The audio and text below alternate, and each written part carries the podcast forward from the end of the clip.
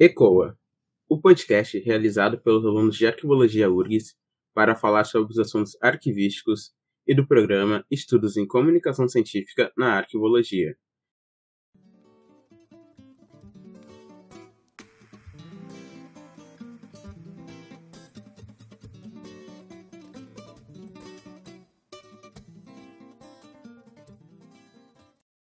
Eu sou Matheus Santos e serei o mediador do episódio. O tema de hoje é sobre a Base de Dados em Arquivística, a BDA.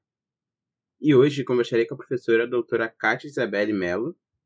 Ela é doutora em Documentação, Arquivos e Bibliotecas en el Entorno Digital pela Universidade Carlos III e professora adjunta da Universidade de Brasília, a UNB.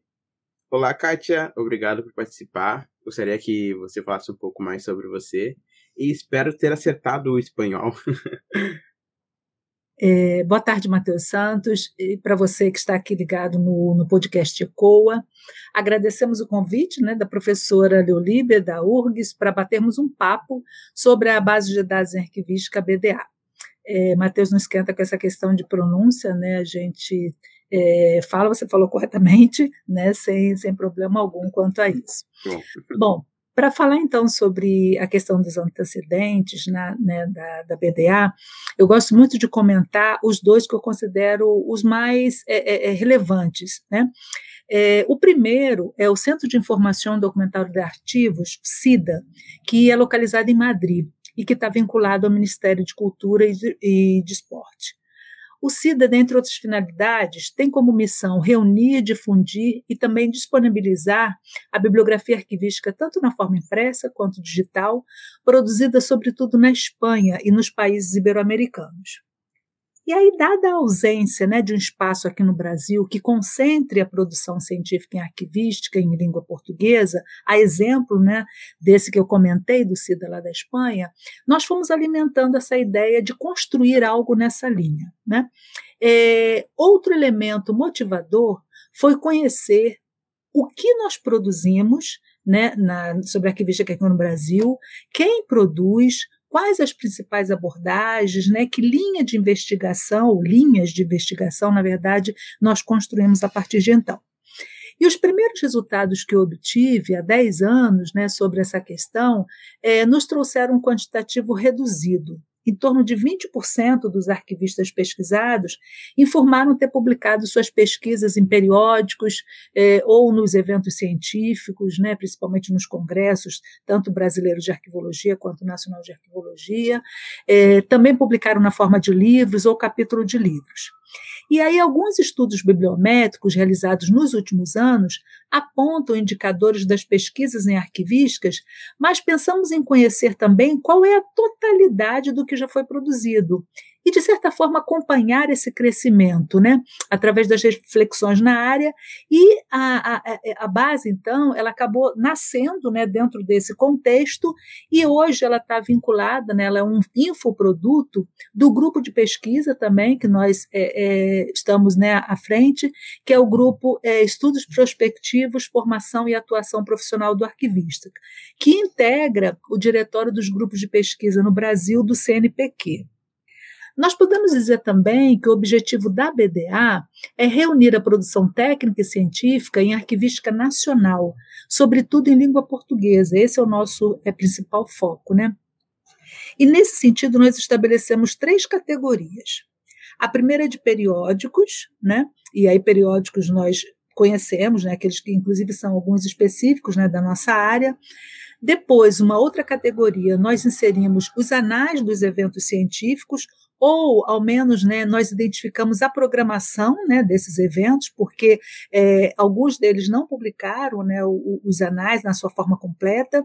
E como terceira categoria, nós inserimos as monografias. O que, que nós consideramos então como as monografias?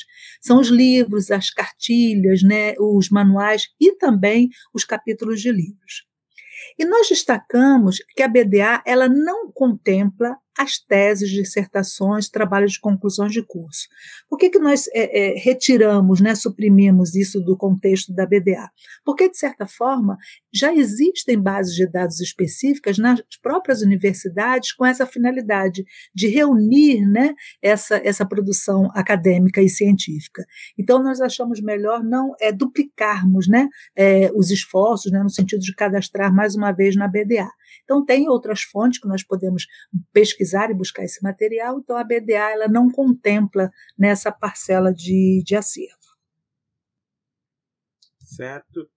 Uh, e como é a divisão da, do, uh, da equipe para o funcionamento da base?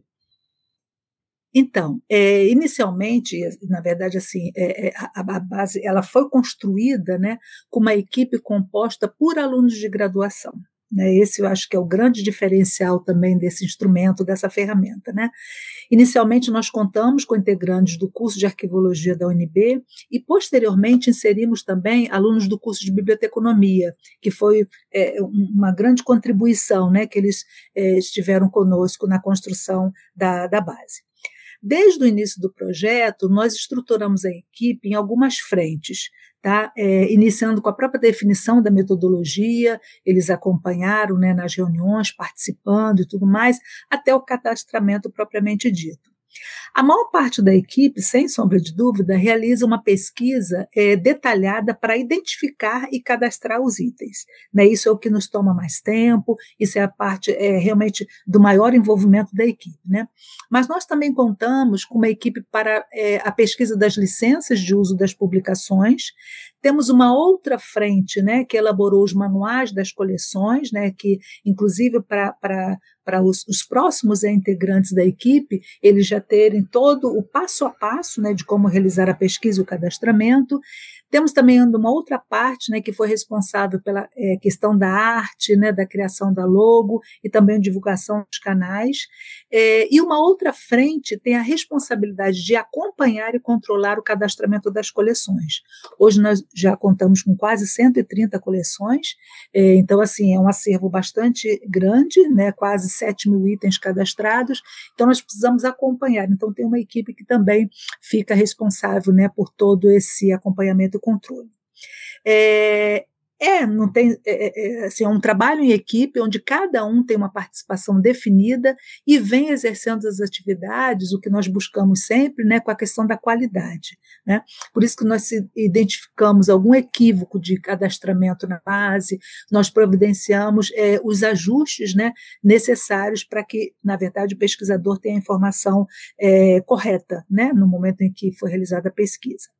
Atualmente, é, nós contamos com integrantes que iniciam, né, iniciaram em 2019, né, quando o projeto é, começou e se mantém até hoje, e é, outros que foram inseridos mais recentemente. Então, atualmente, nós temos conosco a Susan Souza, a Karina Darli, o Fabiano Leal, o Douglas Paiva, a Eva Brito, o Osgode Teixeira e a Maria Eduarda Ribeiro é, um agradecimento tão especial para todos eles, né, tanto os de agora e os que contribuíram inicialmente. Certo. E, Kátia, uh, o projeto ele, é, ele tem já dois anos, que é de 2019. Porém, a base ela é ainda é, foi lançada em setembro né, deste ano. Sim. E vocês conseguem ter um. Foi criado durante esse tempo algum controle para ter acesso à base uh, saber o perfil do público que acessa? É, atualmente, nós conseguimos acompanhar esses acessos à base é, nós temos lá um controle né, que, que, desenvolve isso, nós conseguimos identificar o período de duração da pesquisa realizada e, de certa forma, o país né, de origem que, dessa pesquisa que está sendo desenvolvida. É, o Brasil é o, maior, é o, país com o maior número de acessos, seguido dos Estados Unidos e Portugal, mas também nós identificamos pe pesquisas realizadas na Irlanda, na Espanha, Angola e alguns outros países.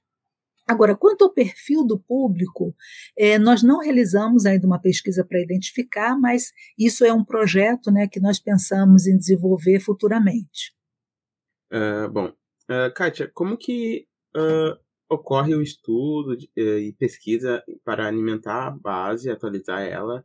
Quais são os critérios adotados? É, então, como a base foi estruturada em três categorias, periódicos, eventos científicos e monografias, nós precisamos acompanhar o que é produzido em cada uma delas. Ao mesmo tempo que nós estamos cadastrando os periódicos que nós temos listado, né, nós precisamos registrar os novos artigos que acabaram de ser publicados. Né? E é notório como a produção em arquivística tem sido ampliada nos últimos anos. Né? Ano passado mesmo, 2020, nós tivemos um número crescente aí de, de artigos, né, de publicações. Nós buscamos, então, acompanhar tanto o que já foi produzido quanto o que vem surgindo. E aí, nisso aí, é, o trabalho torna-se hercúleo, né? sem dúvida alguma. Nós identificamos também uma concentração dos artigos relacionados à arquivística publicados nos periódicos de Biblioteconomia e Ciência da Informação. Mas, como a arquivística possui característica interdisciplinar, uma parcela da, da produção também está pulverizada em periódicos de outras áreas, o que amplia ainda mais o universo a ser pesquisado. Isso não ocorre somente com os periódicos. Temos os eventos específicos de arquivologia, né, que nós já mencionamos aqui, é, o Congresso Brasileiro, o Congresso Nacional, que constituem nesses espaços de reflexão da área, e constatamos que os pesquisadores também participam dos eventos das áreas afins, com a apresentação dos resultados das suas pesquisas. E aí, por conta disso, nós precisamos identificar e integrar essa parcela de produção na BDA. Registramos, no caso, é, os elementos principais das obras, né, tanto de periódicos quanto da, do, do, das próprias coleções de monografia dos eventos. Quais seriam, então? O título, a autoria, o resumo, palavras-chave, ano e local de publicação, o título, no caso do periódico né, ou do livro, e no caso dos capítulos dos livros, nós priorizamos registrar tanto o título e autores da obra, quanto o título e autoria do capítulo. Sendo então uma obra disponível online, nós registramos o link e o artigo na íntegra, possibilitando o acesso imediato do pesquisador à fonte de informação. E aí nós aproveitamos esse momento, né, é, que nós estamos aqui nesse bate-papo, para solicitar uma contribuição para a BDA. Caso identifique que o seu artigo ainda não está registrado na base, e se porventura né, já está online, ou mesmo se você estiver na forma impressa, nos comunique e nós daremos maiores esclarecimentos de como fazer, né, de como podemos integrá-lo né, na BDA. O nosso e-mail é basearquivística, é, tudo junto, né, arroba unb.br. É, um detalhe, né, nós estamos então iniciando, né, fazendo essa primeira é, convocação, né, essa primeira solicitação aqui nesse podcast, né, então uma campanha que a gente inicia a partir de agora, né, para que você é, integre também, né, com participação a, a BDA com a sua pesquisa. Ah, muito bom. Bem, e depois do lançamento da base, você obteve feedbacks em relação à base? Você tem visão do impacto da base na comunidade arquivística? Ou ainda é muito cedo? Então, no período do lançamento, que ocorreu no final de setembro, né, algumas instituições e mesmo grupos contribuíram para a divulgação da BDA. Então, o próprio Arquivo Nacional, é, a Giro da Arquivo, as associações de arquivistas, tanto do Rio Grande do Sul quanto da, da, da, da Paraíba, é, o podcast Farol, alguns perfis no Facebook, no Instagram, todos eles, de certa forma, divulgaram né, a, a nossa base de dados. Foi destacado o ineditismo da ferramenta e mencionado também que a base consolida-se como parcela do patrimônio documental, sendo, né, tornando-se né, um instrumento de divulgação da produção científica e técnica das instituições arquivísticas públicas, dos coletivos profissionais e dos pesquisadores e estudantes em geral. Isso para nós foi extremamente gratificante, porque a proposta realmente de reunir né, todo, todo esse acervo, né, toda essa documentação, toda essa produção documental, é no sentido de é, ter um instrumento né, e, ao mesmo tempo, disponibilizar essa informação para os diferentes tipos de usuário. Né? Agora, quanto ao impacto da BDA na comunidade arquivística, é, de certa forma a gente considera que é um pouco cedo ainda para nós avaliarmos, né? Mas temos o indicativo da revista Múltiplos Olhares em Ciência da Informação, da UFMG, que aponta a BDA já como um de seus indexadores. Isso para nós já foi é, extremamente é, gratificante também, né? E aí nós vamos agora aguardar as próximas pesquisas, os estudos bibliométricos, né, justamente para ver como é, é, é, avaliar né, esse índice de impacto. Tá? Bom, eu gostaria de saber agora em relação à manutenção da base. Uh, há manutenção periódica? Uh, que mecanismos, meios vocês utilizam para realizar a manutenção? Ah, legal comentarmos sobre isso. Então, o apoio tecnológico, né, desenvolvimento da BDA, está a cargo né, da equipe do Tainacan, que é a ferramenta desenvolvida por docentes da Universidade Federal de Goiás e Universidade de Brasília, que é esse, é, é, é, essa ferramenta vinculada né, à WordPress. Quanto à manutenção, está a cargo do Núcleo de Tecnologia da Informação da Faculdade de Ciência da Informação da UNB. E aqui nós deixamos os nossos agradecimentos a todo o apoio que recebemos, principalmente né, de dois dos, dos servidores, né, colaboradores, a Juliana e o Hudson. É, geralmente nós apresentamos as nossas demandas e nós somos atendidos prontamente. E é muito bom contar com eles na equipe, né? É, de certa forma é uma contribuição né, extremamente importante né, para o desenvolvimento, para a própria manutenção da, da BDA bem interessante. Uh, vocês têm bastante apoio, né? Vocês apoiam bastante em equipe, assim. Sempre parcerias também, né? Uh, bom, eu gostaria de saber, Kátia, uh, quais as perspectivas e próximos passos que vocês têm para a BDA? Quando nós começamos né, a base, a gente pensou uh, num universo bastante amplo. Depois a gente foi percebendo né, que a gente precisava definir melhor o nosso foco e chegamos então na construção desse instrumento que é o que nós temos hoje. Né? É, e de certa forma, o que, que foi essa definição, né, quando o projeto então iniciou? É, buscamos então registrar a produção científica e técnica em língua portuguesa dos pesquisadores nacionais e para isso, nós consideramos que já temos atingido em torno de 85% do que foi proposto. Tá? É uma estimativa, ainda que não tenhamos nesses dados precisos, mas por conta né, do acompanhamento que nós é, desenvolvemos, né, por conta do, do que já foi cadastrado até o momento, então essa é uma estimativa, de certa forma, que a gente é, pode considerar né, é, como um resultado já satisfatório. Bom, nosso próximo passo é zerar essas pendências. Né? Nós temos uma, essa listagem, né, como eu mencionei, então nós pretendemos né, é, zerar, finalizar todos esses cadastramentos dos periódicos que ainda restam, porque precisamos fazer a pesquisa nos periódicos para identificar se tem né, um, algum material, né, algum artigo que interesse para o cadastramento e efetuar esse registro. Tá? Depois, é, um outro, outro passo né, que nós pretendemos dar, é, com, comentamos anteriormente, inclusive, é identificar o perfil do público da BDA é, e, de certa forma, assim, conhecer o que, que tem pesquisado, né, que tipo de informação, com qual finalidade. Então, isso nós pretendemos lançar né, um questionário para identificar esse público. Nós temos um canal né, no YouTube caso queiram né, ter, ter acesso, é, é somente colocar lá como base de dados em arquivística, e nós pretendemos difundir né, os novos cadastramentos da BDA, é, as coleções né, que nós finalizarmos, né, as coleções que nós tornarmos públicas, para que os pesquisadores possam ter acesso. E, de certa forma, ainda no futuro, né, mais, é, é, um pouco mais longínquo, talvez, nós pensamos em ampliar o cadastramento inserindo as publicações produzidas no exterior, contemplando, sobretudo, os países lusófonos, sempre com esse enfoque né, de que a publicação ela precisa ser em língua portuguesa. Tá?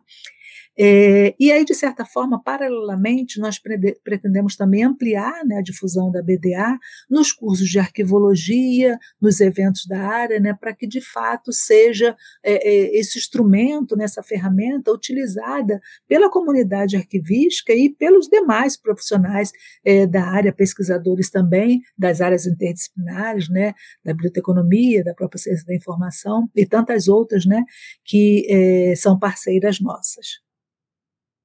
Uh, bom, você falou que daí tem o, os periódicos, os conteúdos que daí vão para listagem Uhum. E depois, uh, daí tem o estudo, né, para que ele seja uh, armazenado na base. Quanto tempo mais ou menos leva uh, todo esse percurso? Então, isso é bastante variado nessa né, essa questão. Nós temos os periódicos específicos da área, né? Então, a revista Servo, a revista Ágora, né? Temos outros periódicos. É, e quando você vai fazer o cadastramento de um desses volumes, você identifica aqueles que têm vinculação, né, e no caso dessas duas revistas, né, são muitos dos artigos que possuem essa, essa vinculação e nós vamos cadastrar. Agora, acontece casos em que você, de repente, faz uma pesquisa num volume inteiro e não tem nenhum artigo que atenda a base. Né? Então, assim, essa questão do tempo de duração de cadastramento, ela é bastante é, nós não conseguimos ter assim uma, uma, definição precisa, né, quanto a esse tempo. Tanto a gente pode demorar, né, porque assim você vai passando os volumes, né, identificando e não cadastra nenhum, assim como você pode ficar um tempo, né, é, e, e, cada um dos alunos eles têm um período, né, praticamente diário, né, de cadastramento, né, destinado para o pro projeto, eles podem ficar praticamente um, tempo muito maior em um determinado volume por conta de tantos itens para cadastrar. Né? Então, assim, isso é muito variável, né? A gente não tem como precisar, olha, demoramos tanto tempo do cadastramento, tanto tempo no volume, é impreciso, né? Esse, essa, essa questão do tempo. Agora, sim, é, um, um, se você quiser saber até colocar isso também como uma informação complementar, né, é, talvez até pegando essa pergunta mesmo que você fez, é, a gente tem, por exemplo, um, um exemplo claro, né, é, é, com questão de tempo, não necessariamente pelo cadastramento, mas pela identificação da informação. O que, que vem a ser isso? Nós temos algumas publicações é, e até eventos, né, os anais dos eventos, em que é, o PDF não tem qualidade.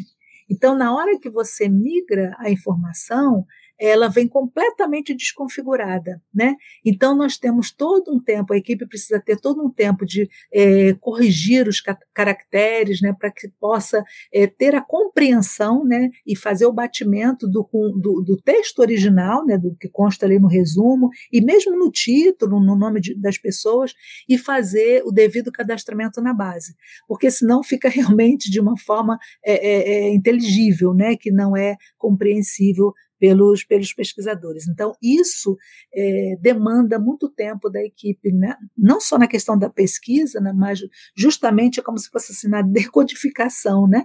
É, desse, dessa, dessa informação, né? para colocá-la realmente é, para uma leitura né? no nosso cadastramento, nos nossos metadados. Certo. E, Kátia, uh, a gente vai se aproximando agora do fim e eu gostaria de saber, assim como última pergunta, já padrão aqui do, do ECOA, uh, gostaria que você contasse sobre uma memória afetiva sua com a arquivologia. Então, eu, é, eu acredito que eu possa mencionar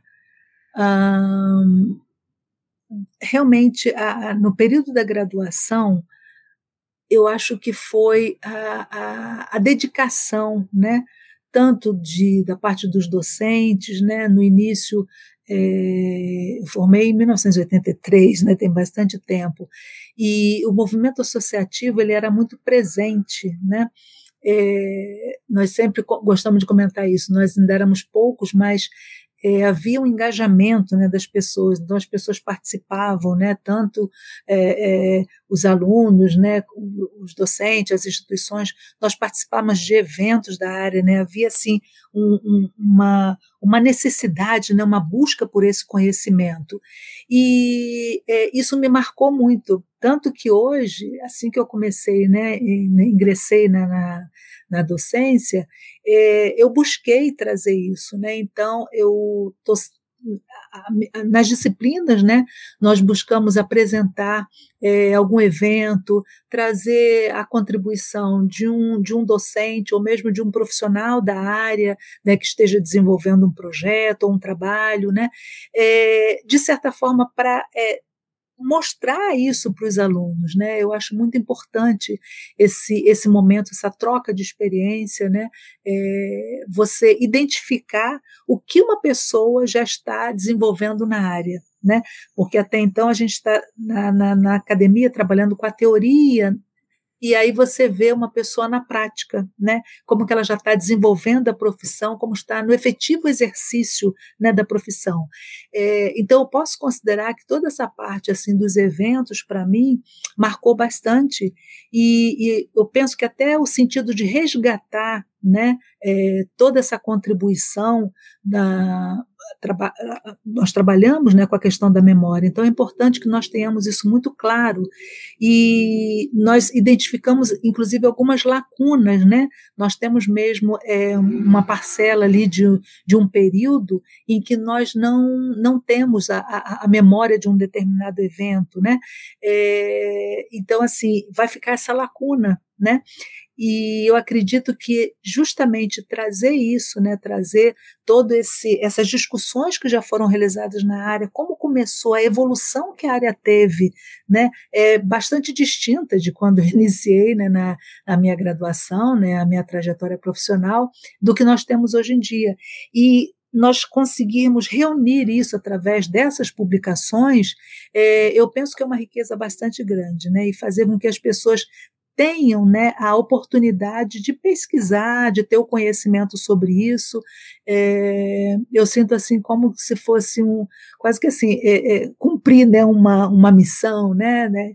É, acho que eu dei a minha contribuição, né, acho que a, a proposta é um pouco essa, né, dar uma contribuição para a arquivística, assim como eu vi na questão dos eventos, né, que que eu participava, é, poder trazer agora esses mesmos eventos e deixar isso né, num, numa ferramenta para usos, né, tanto de agora, né, como é, futuros, né. Então, eu acho que pensando assim nessa questão da memória afetiva, acho que o, e, os eventos, né, realmente foram de uma, uma grande marca né, na minha trajetória profissional. Bom, uh, muito legal uh, saber que você viveu o período do associativismo ativístico. Uh, bom, Kátia, muito obrigado por aceitar participar do episódio, uh, disponibilizar um pouco do seu tempo e para falar sobre a BDA. E caso queira deixar alguma consideração final, a fala é sua. É, eu agradeço então a equipe da, do, do, ECOA né, pelo espaço concedido para divulgarmos né, um pouco mais a base de dados em arquivístico. É, você, Matheus, né, por estar aqui no, no, no, papel de entrevistador, e também a você que esteve conosco acompanhando o nosso bate-papo até agora. E pesquise e divulgue a BDA. Tá? Muito obrigada. Bom, vamos encerrar esse episódio do podcast Ecoa, um projeto para dar voz à arquivologia e pensar fora da caixa. Até o próximo episódio, sigam a gente nas redes sociais ecoa.urgs e se você gostou, não deixe de compartilhar.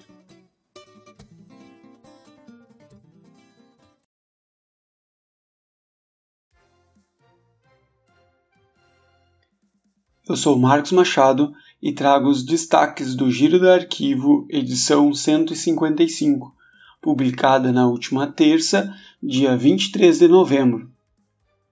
Quem é o novo diretor do Arquivo Nacional? O anúncio muito discutido na última semana e talvez ainda nas próximas é a nomeação do novo diretor-geral do Arquivo Nacional. Ricardo Borda d'Água de Almeida Braga foi nomeado como diretor no dia 19 de novembro, mas pouco se sabe sobre quem ele é e qual a motivação sobre sua nomeação. No texto destaque dessa edição do Giro, você fica sabendo de alguns detalhes sobre o então diretor e também a repercussão da nomeação na comunidade arquivística. Além disso, também a notícia no Brasil. O Tribunal de Justiça do Rio de Janeiro digitalizou mais de 1,3 mil processos datados do período da Lei Áurea. Dez entidades diferentes se reuniram para articular um conjunto de ações contra o leilão do prédio histórico que é ocupado pelo Arquivo Público do Estado da Bahia. A proposta de planejamento estratégico do Conselho Nacional de Arquivos foi aceita pelo Ministério de Justiça e Segurança Pública. No Rio Grande do Sul, avança o Programa para Modernização da Gestão Documental, estabelecido pelo Governo do Estado, e o Programa das Nações Unidas para o Desenvolvimento. Nono Congresso Nacional de Arqueologia tem data e local já definidos. Sétimo Festival de Arquivo em Cartaz divulga a lista dos premiados. Já no mundo, é notícia a iniciativa de uma coleção sobre depoimentos de trajetórias femininas na arqueologia da Argentina. Nas indicações para ler com calma, levantamento de revistas, escravidão no Brasil, lei de acesso à informação e música são os assuntos indicados. E para ver com calma, a live Mapeamento de Documentos Compostos e Modelagem de Documentos Digitais no São Paulo Sem Papel.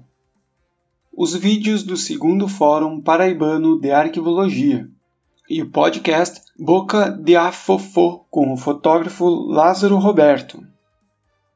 Estes foram alguns destaques do Giro do Arquivo, edição 105. O giro é publicado todas as terças. Receba grátis em seu e-mail para mais informações, acesse conecta.bio barra Giro da Arquivo. Lá você encontra o link para assinar o nosso boletim e acompanhar as nossas redes sociais. Assine e receba grátis o que é de notícia no Brasil e no mundo da arquivologia.